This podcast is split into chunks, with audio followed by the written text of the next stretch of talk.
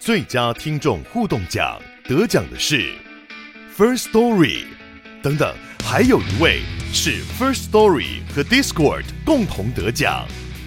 First Story 最新推出的 Discord 整合功能，是为听众管理新标杆，将拥有会员资格的听众自动加入 Discord 群组。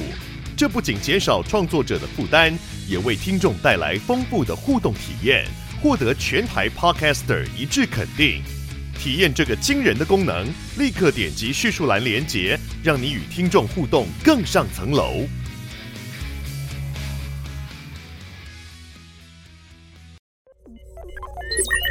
AI 读新闻，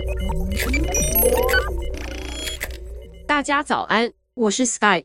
一推开家门，迎接你的空间是清爽、整齐、简单，还是杂乱、沉重、透不过气呢？在居家清洁人员的眼中，能够保持整齐清洁的屋主，可能有很多原因，但无法保持整齐的屋主，通常都有一些共通点。日本网站 Money Times 曾采访匿名居家清洁人员。整理出家里脏乱的人通常有的三个共通点。第一个特点就是怕麻烦，在脏乱的家里，清洁人员看到的桌面往往就是垃圾的去处，桌上放了吃不完的超商便当、广告信和用过的面纸等。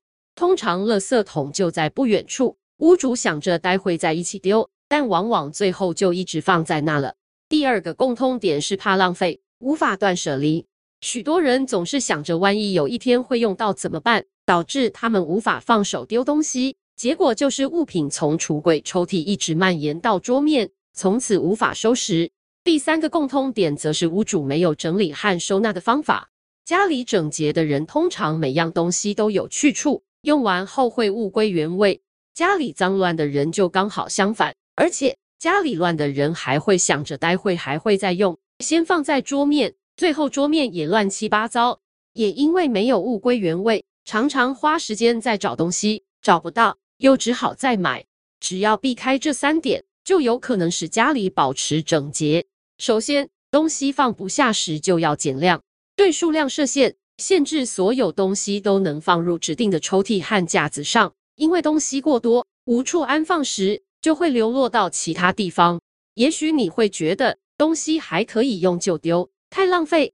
简朴生活的实践的作者杰伊建议，你可以像入境面谈一样，重新把关家里的所有物品。有些东西确实应该留在你家，例如让你的生活更方便，或是你觉得很美丽，很难再找到替代品等。但也有许多同样的东西你已经有了，那些可能是别人送的礼物，也可能是买了新的，旧的没丢，又或是发夹、回纹针等一次大量购买。结果多余的全被放在抽屉深处，这时你就应该重新核发入境许可了。